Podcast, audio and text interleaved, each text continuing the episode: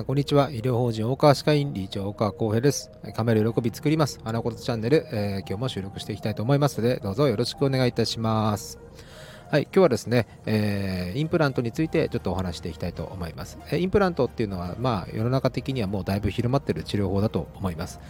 第3の歯と第3の永久歯と言われる、要は歯に、本来の歯に代わって、えー、噛むことができる、えー、唯一の治療法だと現在では言われています。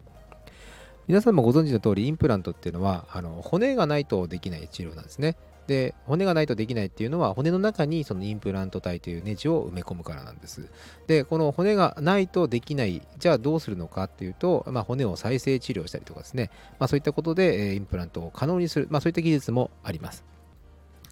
で今日お話ししたいのはインプラント治療を、えー、が何ですかねこうできませんよとかインプラントをするには骨がないですとかっていうふうに言われたことある方もしかしたらいらっしゃるのかなと、えー、じゃあそのインプラントができなければ、えー、入れ歯、えー、ブリッジとこういう治療の選択肢になるんですけども、まあ、それぞれ利点欠点メリットデメリットはあります、まあ、簡単におのお話しますと、まあ、入れ歯っていうのはまあもちろん前歯とかだと見た目が良くないとかね。あとは噛むって言ってもやっぱりなかなか力の負担ができないので、まあ、大体歯がある人の30%ぐらいしか力が噛めないよと力出ないよというところだったりしますあとブリッジっていうのは両隣の歯に、えー、かぶせ物をしたりとか、えー、引っ掛けてですね、えー、つなげて、入れる、え治療法なんですけどもまあ、その両隣の歯がですね健康だったりとか全くこう気づいてない状態でブリッジっていう選択は非常にリスクが高いですよっていうお話なんですね。ねあのだいぶ削らないといけないんですよ。はい、なので、まあいろんなメリット、デメリットを考えたときに、インプラントっていう選択肢っていうのは、やっぱり現代ではですね、非常に有効だったりするんですね。じゃあそれを選択したいけれども骨がなくなってしまったとか、えー、もう全然骨がないからできませんよって言われてあそうですかじゃあ私はブリッジもしくは入れ歯しか選択肢がないのかなというと決してそんなことはないんですね。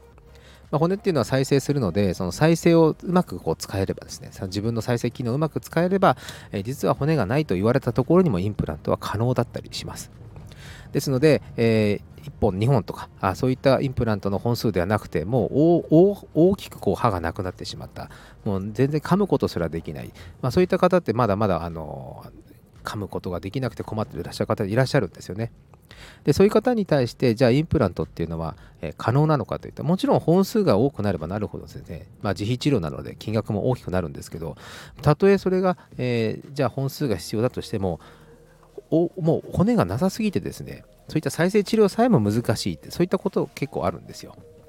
えじゃあその時はもう諦めざるを得ないのかというと実はそうじゃないんですね。今日はそのお話をちょっとしたかったというところなんです。で、じゃあ骨が大幅になくなってしまって、えー、誰もがこれはインプラントできませんよって言った時に、えー、唯一その救いの手を差し伸べられる治療法っていうのが、えー、あります、えそれがですね、ザイゴマインプラントという治療法なんですね。このザイゴマインプラントっていうのは、えー、顎の骨ではなくて、この頬、頬の骨にインプラントを打つと。まあ、そこの骨っていうのはなくならないので、え、そこが非常に硬くて丈夫な骨なんですね。でそこを使ってですね、え、インプラントをして歯を作っていくという方法です。最小の本数だと4本で済みます。4本で済みます。ただですね、非常にこの治療の技術の難度が高いですから、えどこでも誰でもできるわけではありません。ただ、それに対して習熟している先生は、え、その最後の、えー、砦といいますかですね、え、もう誰もができないとインプラント治療を、えそこで再現することが可能だというふうに言われております。最近、その、もともと僕が5、6年前にアメリカで学んだ知識はですね、今、日本でも非常にこう注目され始めているということなんですね。で、えー、それと、まあ、同じような治療法なんですけど、オールオン4とか、オールオン6とかっていうことも聞いたことあると思いますけども、まあ、今こういった言い方はしないようになってきてるみたいなんですけども、やはり最小の本数でこう歯を作って、いわゆるブリッジを作っていくという治療法もあるんですね。ですので、もう歯がもうボロボロになってしまって、もう噛むことすらできない食べ物もほとんど飲んじゃってるような状態、えー、そういった方はですね、ぜひそのザイゴマインプラントっていうものを、えー、調べていただくといいのかなというふうに思います。そしてオーロン4とかオーロン6こういう最小限の本数で、えー、実際歯をブリッジにして作るっていう方法もありますのでやはりそこが、え